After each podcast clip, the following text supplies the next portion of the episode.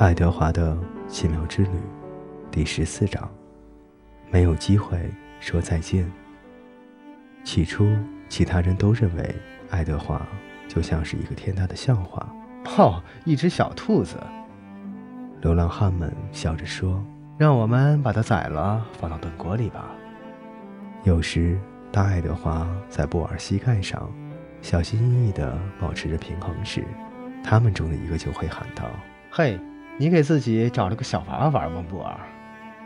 被说做成是一个玩具娃娃，爱德华当然会感到怒不可遏。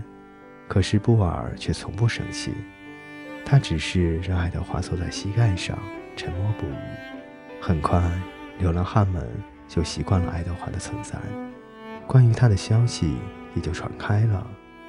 每当布尔和露西走进另一座城镇，另一个州。另一个地方的篝火旁时，人们都认识爱德华，并很乐于见到他。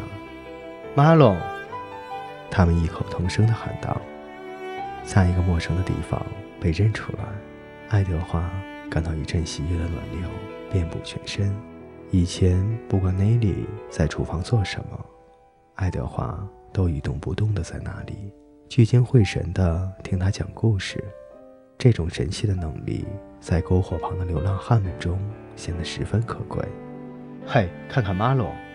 一天傍晚，一个叫做杰克的男人说：“他在一叙不落地听着呢。”当然了，布尔说道：“他当然会一叙不落地听着。”那天夜里晚些的时候，杰克来了。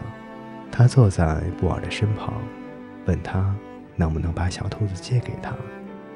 波尔把爱德华递了过去，杰克就坐在那里，把爱德华放在他的膝盖上，在爱德华的耳边低语：“海伦。”杰克说道：“还有小杰克和塔菲，他是个婴儿。这些就是我孩子的名字。他们都在北卡罗来纳州。你去过？”北卡罗来纳吗？那是个美丽的州，他们就住在那里。海伦、小杰克、塔菲，你记住他们名字好吗，马龙？在这之后，不管布尔、露西和爱德华走到哪里，都会有流浪汉把爱德华抱在一边，在他的耳边小声叨念着他们孩子的名字。贝蒂、特德、希瑞、威廉、吉米、艾琳、基斯尔、费斯。爱德华知道，一遍又一遍地说那些你曾经丢下的人的名字会是什么样的滋味。他知道想念某个人是什么滋味。于是他倾听着，在他倾听时，他的心扉敞开了，而且。越长越宽。小兔子和露西、布尔在一起，不知不觉已经很长时间了，差不多七年的时间过去。在这段时间里，爱德华成了一名出色的流浪者，在旅途中很快乐，停下来的时候也闲不住。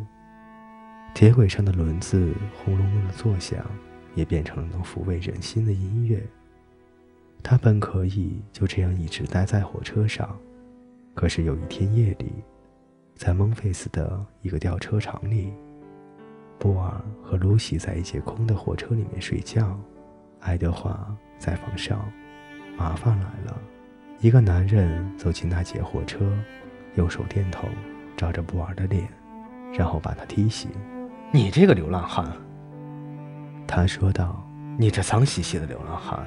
我最讨厌你们这些家伙到处乱睡，这又不是汽车旅馆。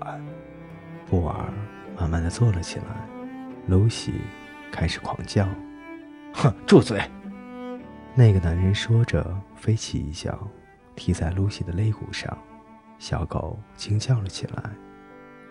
爱德华始终知道自己是什么：一只陶瓷制的小兔子，一只胳膊、腿和耳朵。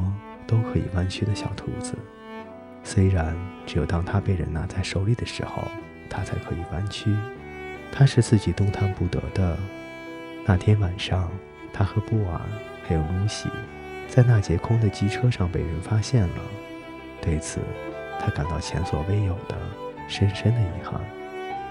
爱德华想要保护露西，可是他却无能为力。他只能躺在那里等待着。说说看吧，那个男人对布尔说道。布尔把他的手高高举起，说：“我们迷路了。”哼，迷路了哈？你当然会这么说了。那个男人接着说道：“这是什么？”他把手电筒照向爱德华。那是马龙。布尔说：“哼，真见鬼！”那男人用靴子尖戳着爱德华。真是无法无天了！你们以为真的没有人管吗？不要让我碰上！不要先生！不要让我在值班的时候碰上！火车突然猛烈地启动了一下。不要先生！那男人又说了一遍。他低下头看着爱德华。兔子是不能免费乘车的。他转身过去，砰地打开了汽车的门。然后转过身，飞起一脚，把爱德华踢到了车外一片黑暗之中。小兔子飞起来，穿过暮春的天空。他听到露西在他的身后很远的地方痛苦地嚎叫着：“嗷，嗷！”他哭叫着。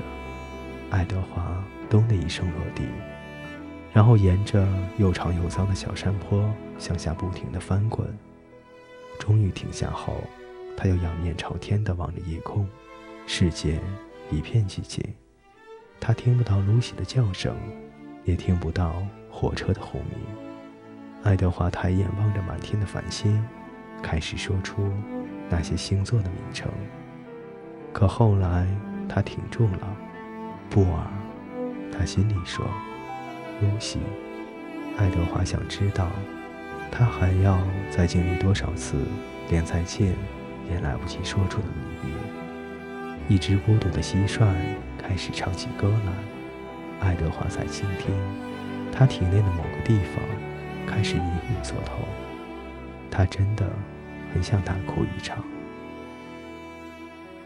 爱德华的奇妙之旅第十四章为您播讲完毕，欢迎您的继续守候与收听。